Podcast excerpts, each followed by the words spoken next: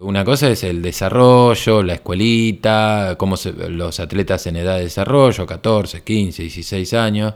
Eh, otra cosa son los ya consagrados, las mellizas Borelli, Belén, este, Sofía Luna, los olímpicos, María Peralta este, Mariano Mastromarino y bueno, y muchos otros atletas importantes. Y otro para los corredores aficionados, porque capaz el corredor aficionado que me ve tres veces por semana y que quizás va a la laguna o no va, eh, bueno, ahí hay que tener un chip diferente.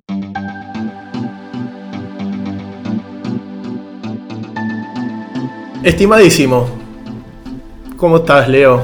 Bien, acá muy bien, muy a gusto, eh, siempre difundiendo el trabajo que uno hace y que muchos hacen, ¿no? Por nuestra actividad que es el running, es el atletismo. Así que muy contento de poder estar acá con vos.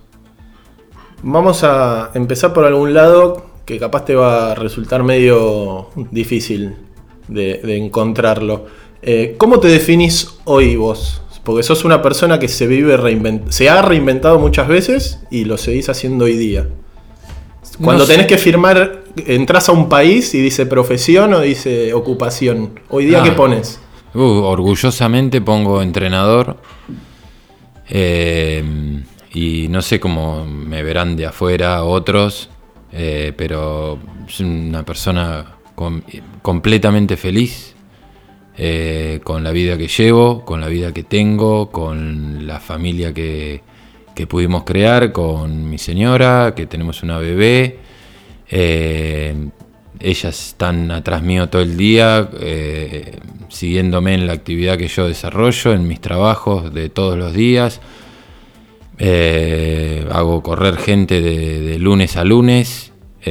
cuando no son chiquitos, son medianos. Cuando no son atletas de elite, son corredores aficionados con cualquier persona que me cruzo, este, trato de incentivarla para que haga ejercicio físico, no para que se transforme en un atleta, pero sí que haga ejercicio físico y bueno, vivo así, eh, vivo una vida completamente feliz, haciendo lo que me gusta, lo que me gustó siempre.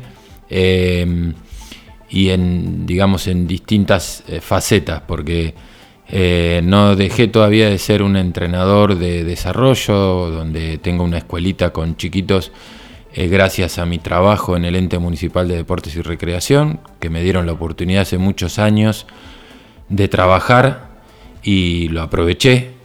Y bueno, esa escuelita todavía hoy em, eh, estamos ahí dirigiéndola eh, junto con, bueno, con otra profe que tenemos en Mar de Plata, Yamiel Garmendia, que también es del staff de Deporte Social del Ente Municipal de Deportes, y, bueno, y con mi socio y amigo eh, Daniel Díaz, desarrollamos atletas, ¿no? Para rendimiento. ¿Y cómo es eso? Vos decís que vivís 24/7 para esto.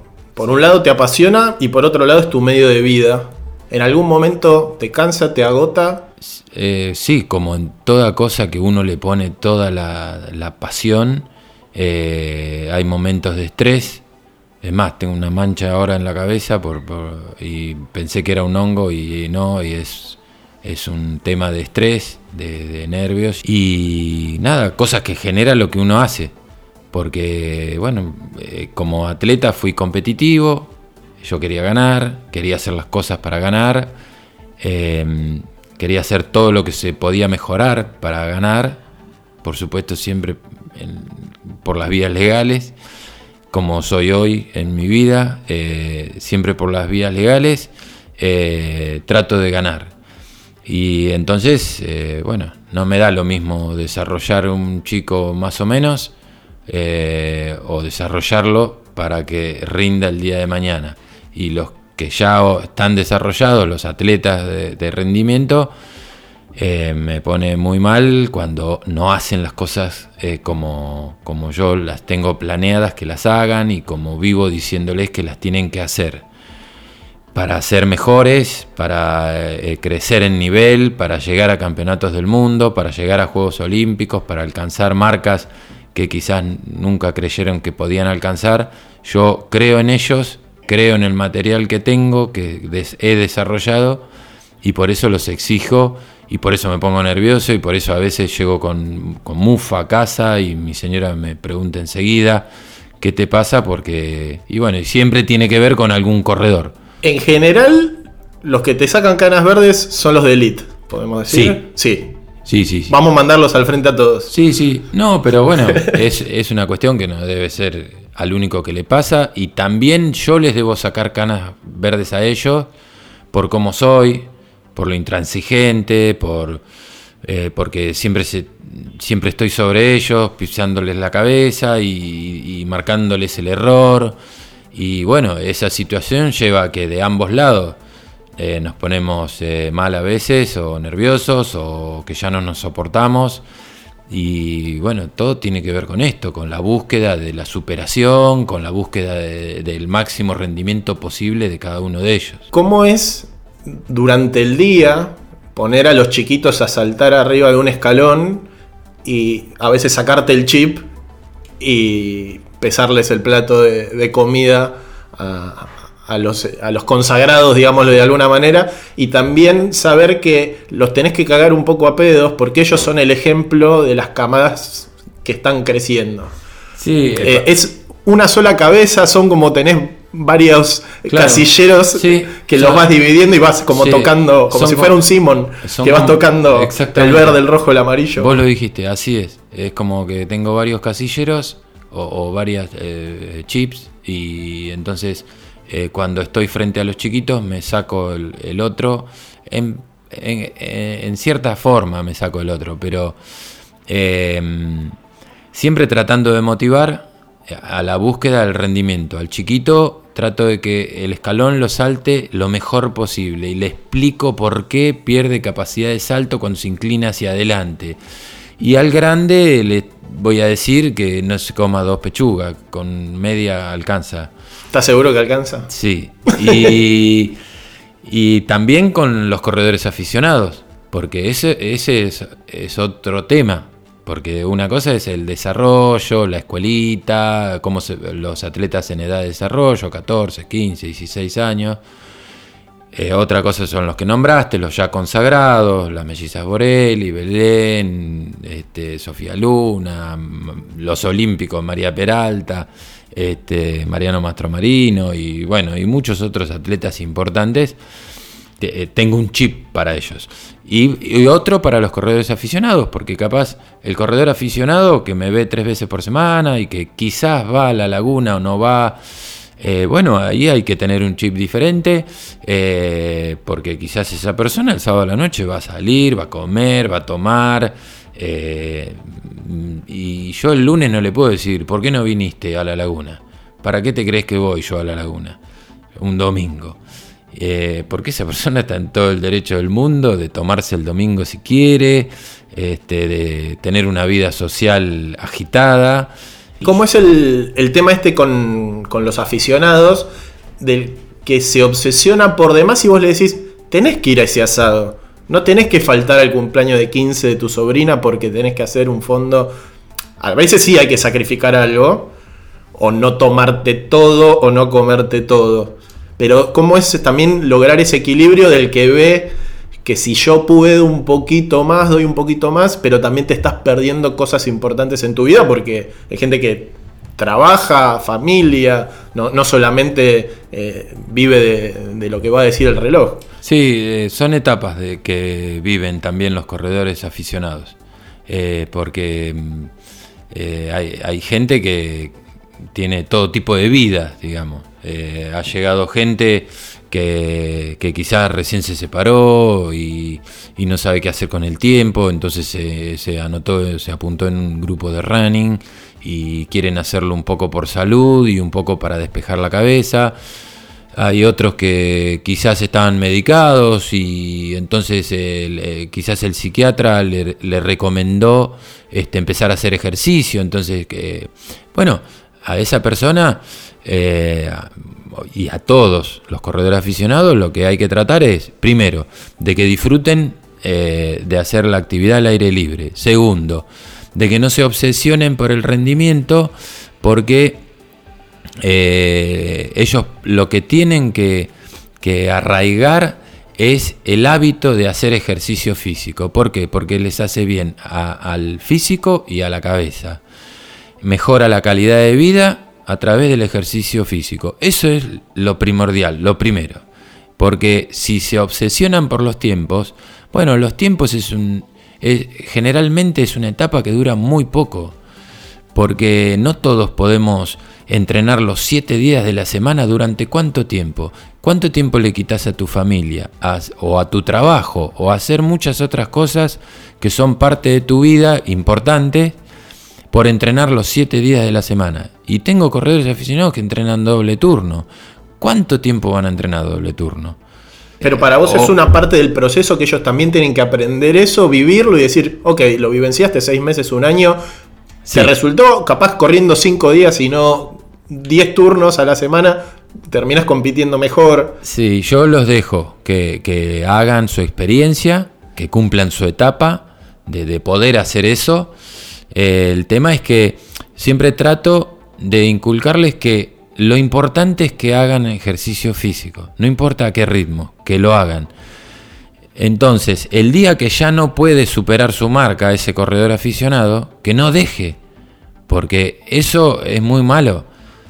Eh, porque va a dejar, eh, quizás va a entrar en una etapa sedentaria, eh, se va a cargar muchos kilos encima y me ha pasado, al tiempo este, quieren volver y, bueno, quizás en una segunda... Sí, no, quizás... A veces. a veces sí y otras veces no, otras veces vuelven y entienden que eso les hacía bien. Entrenarles hacía bien, no importa el ritmo, entrenarles hacía bien. Y eso es una tarea que nosotros tenemos que tener bien en claro. Eh, los atletas van por el rendimiento, los corredores aficionados tienen que pasarla muy bien en esta actividad y por sobre todas las cosas no se tienen que lastimar, ¿no? ¿Cómo es tu relación personal hoy con el running? Porque el atletismo, vos me sabrás decir si vos lo abandonaste o te abandonó él como, como atleta. Algún un día dijiste basta. Y hoy día estás muy arriba de la bici y corriendo como son días muy contados en el año. No sé si sigue sucediendo, ni siquiera sé si sigue ah. sucediendo. ¿Cómo eh, estás hoy con, vos como corredor? No, bastante mal. Bastante mal, eh, tengo que confesarlo. No, no, no he estado haciendo nada este año. Eh, tuve un primero de año con ejercicio pero a los pocos días eh, ya corté, me estaba molestando un, gemelo y, ya una vez que corté eh, me enfoqué nada en el, en el hacer correr y yo nada. Y así que llevo nada, llevo nueve meses del año sin pedalear, sin correr, todo. Y no me gusta. Sinceramente no me gusta, no, no estoy a gusto. Pero lo que pasa es que del otro lado tengo tantas satisfacciones permanentemente de gente que corre, eh, chicos, eh, eh, por ejemplo, hoy están, no sé, estamos re contentos con los resultados del Campeonato Sudamericano de Maratón, con las marcas que se han conseguido de parte de los atletas que, representaron a la CADA, a la Confederación Argentina de Atletismo, con los resultados de muchos de mis corredores aficionados. Em, y Marita, que todavía eh, sigue estando en, equipos nacionales y, haciéndolo todavía por debajo de 2 horas 50 la maratón. Em, pero llegan informaciones de nuestros chicos en el campeonato provincial menores de 16 años. Y me pongo súper contento y, ya me intereso por saber todos los resultados. Eh, entonces, permanentemente entran satisfacciones eh, que me hacen ir a festejar. Y, lo festejo con, mis amigos de todos los días, que nos juntamos y, me preguntan y yo, no, sabes que tengo este pibe y apareció una, ucraniana en el equipo y tenemos a, otra chiquita de, de, salto y tenemos varias, porque tenemos un, ahora tenemos con Daniel otro entrenador trabajando con nosotros, que es eh, Federico Hacha, que fue saltador este, formado por, por Daniel, hoy ya está en sus labores de entrenador y es quien se ocupa de mucho del desarrollo, eh, sobre todo de los chicos en, cuanto a vallas, velocidad, saltos, ¿sí? Eh, él está agarrando toda esa franja del desarrollo en nuestro equipo, en nuestro club y permanentemente me dan satisfacciones. Entonces, eh, nada, eh, como que no, no, tengo un tiempito para mí, pero la verdad es que sí, lo, tengo que tener. Eh, me, he enroscado en, en, una cosa que, que, bueno, hace un año pedí inscribirme en Nueva York, en el maratón, porque cuando cumplí 49 dije, los 50 los tengo que festejar haciendo algo que no hago. Y la verdad que lo que no estaba haciendo era correr. Hacía 10 años que no, me movía. Me inscribieron en el maratón de Nueva York y es ahora, es el 3 de noviembre. Así que a partir de este viaje al Campeonato del Mundo, en el cual eh, estoy contento porque me quedo sin el auto, eh, el auto es, algo que es muy práctico para llegar eh, rápidamente a muchos lugares durante el día, pero es malísimo para nuestro cuerpo. Es muy malo, muy malo es eh, el transporte, eh, tener un auto o una moto. la verdad es que eso alienta a no ejercitarse y no hay mejor ejercicio que la caminata. Así que bueno, empezaré a caminar el ahora ya Tomaste la decisión. Sí, em, eh, por lo menos empezar a caminar, a fortalecer un poco los músculos de la pantorrilla, los músculos de los pies, antes de empezar a trotar nuevamente. Pero confío en que, en que lo voy a lograr. Voy a dar la vuelta en la gran manzana. De los kilos que tenías cuando te retiraste al día de hoy, que pasaron ya, me decís, una década por lo menos de... Eh, de competir en pista, eh, ya ya bastante eh, va para 20 años. Para 20. Sí, 20 años que, no compito más en la, pista. Y que dejé de correr hace 12 años. Que dejé de trotar. y sí, que, o que dejé de correr una hora por día, ponele. Eh, hace 12 años. Y aumenté, creo que 2 kilos. Sí. Y dándole una nutrición y una hidratación. No, no, no puedo decir que eh, como mal.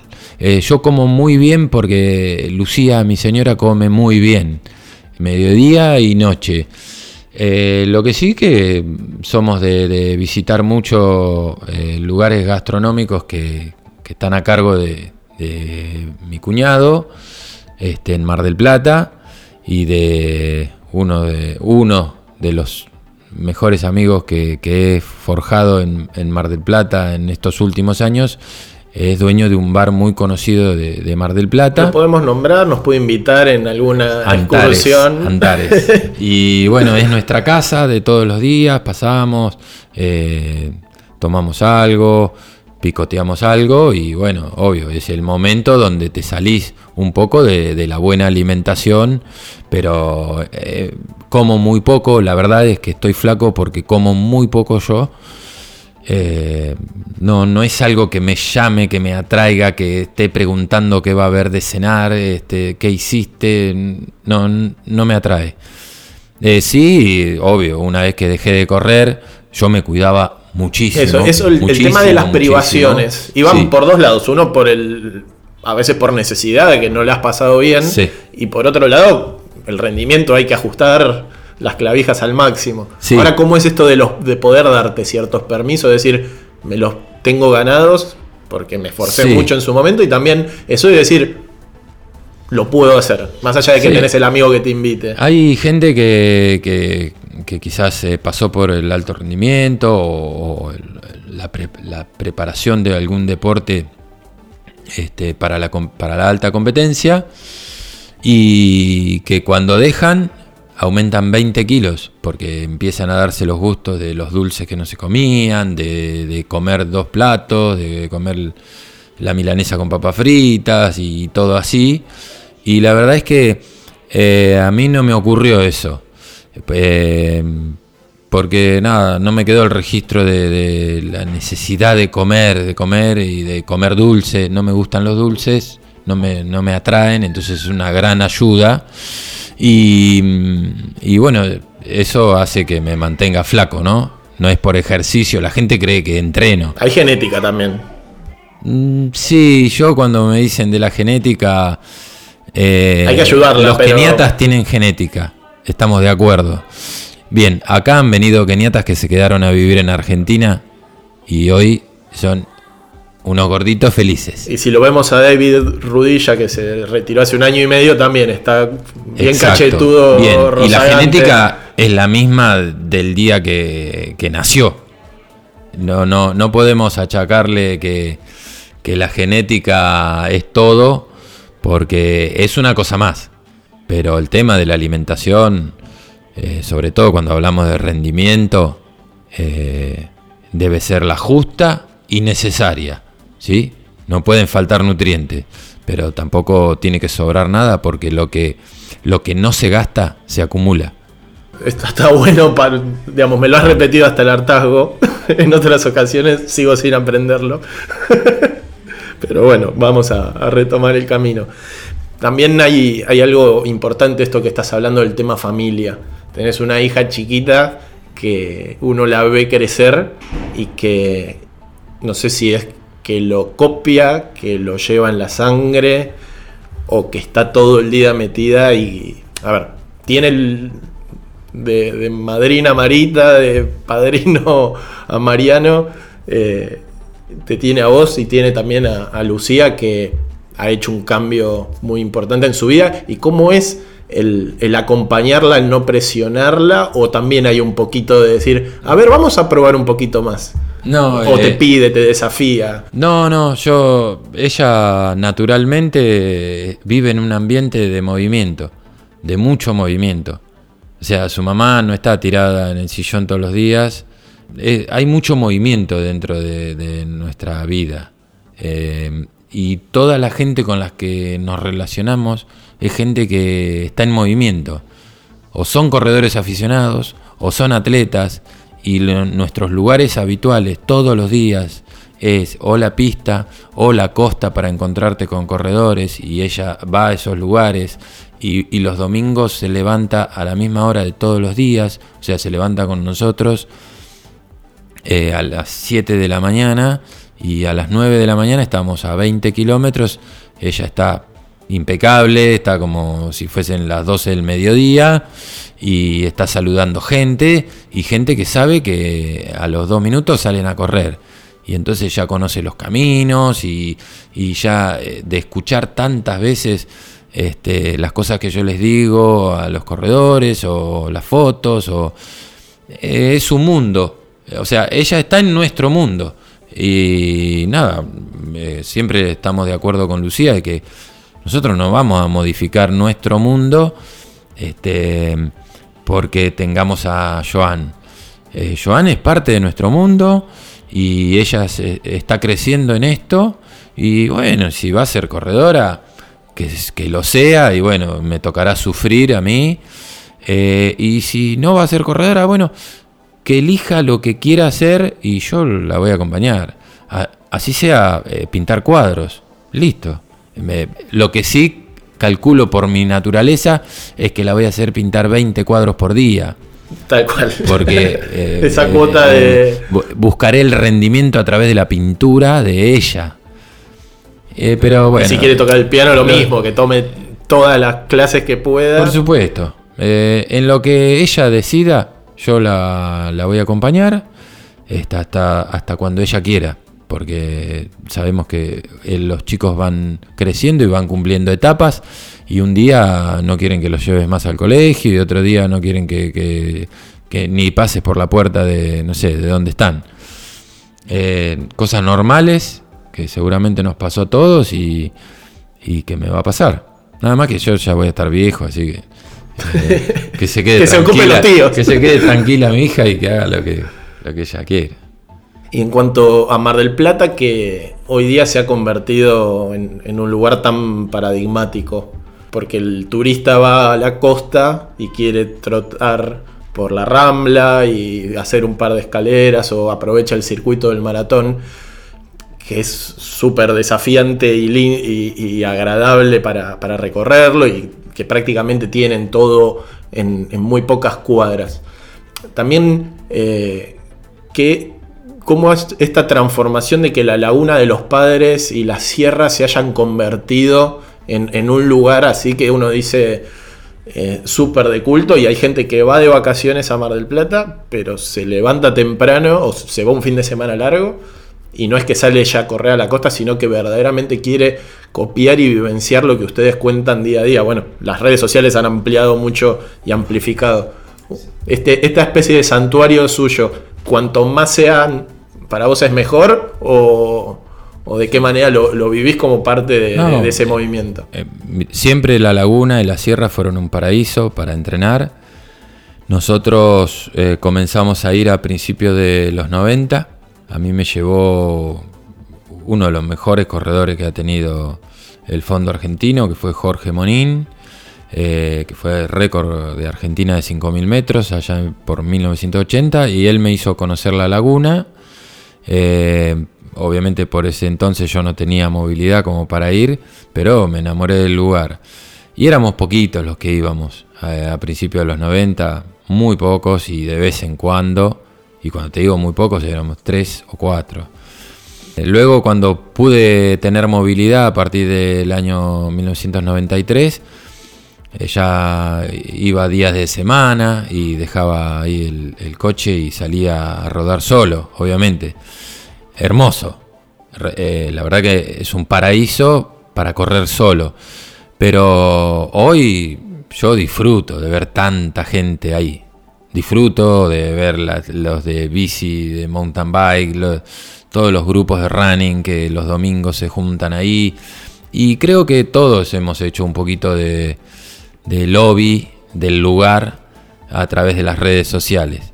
Eh, sobre todo ha tomado como mucho más importancia en los últimos años porque permanentemente mostramos el paraíso nuestro. Eh, videos, eh, fotos, permanentemente. es muy aspiracional aparte. Entonces, eh, la gente va a Mar de Plata y quieren conocer la laguna. Está buenísimo. Yo, a mí me encanta que vayan. Y lo mismo pasa con nuestro lugar en la costa, nuestro point, porque estamos todo el año subiendo y posteando y qué sé yo. Y entonces la persona de cualquier punto del país que se toma sus 15 días de vacaciones en enero y que va a Mar del Plata, quieren pasar por ahí, quieren sacarse una foto, quieren eh, conocer a ver dónde, es que hacemos las pasadas y entonces eh, pasan y eh, es, muy lindo que la gente de, todos los lugares del país que, vienen a Mar del Plata en verano este, te reconozcan este, nada, el lugar donde entrenamos. Y para mí, yo estoy orgulloso de eso. Y lo mismo pasó con Cachi. Lo mismo pasó con Cachi. Porque e-, ese va a ser otro, otro capítulo. pero... Las idas a Cachi de, de, Marita, del Colo, que fueron, digamos, del grupo que ahora, hoy está este, eh, como más eh, visibles. Empezamos a subir todo. Es más, eh, yo nunca tuve problema con contar los entrenamientos que, hacíamos y, las dobles jornadas y, los 200 kilómetros por semana y la alimentación y la, crioterapia en las acequias. Eh, mostramos todo. Y bueno, hoy Cachi está plagado de corredores, no solo de elite, sino eh, han ido extranjeros también y corredores aficionados montones. Eh, hay corredores aficionados que yo no lo puedo creer, programan sus vacaciones con su familia en el norte argentino, pero porque quieren ir a conocer Cachi, a ver si pasan un día, se quedan un día y, bueno, y luego siguen con, su plan vacacional. Eso está buenísimo que podamos transmitirle eso a, mucha gente. ¿Qué crees que es el, futuro? ¿Qué es lo que viene más allá de todos estos atletas en proyección?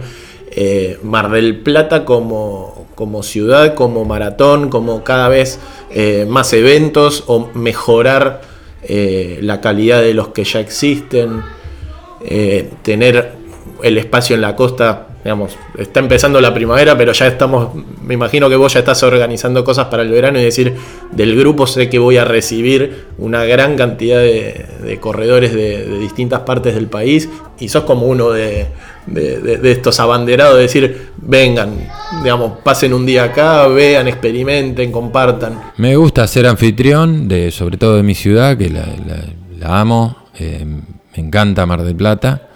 No solo la parte de la costa, obvio, es inspiracional, es, agradable a los ojos.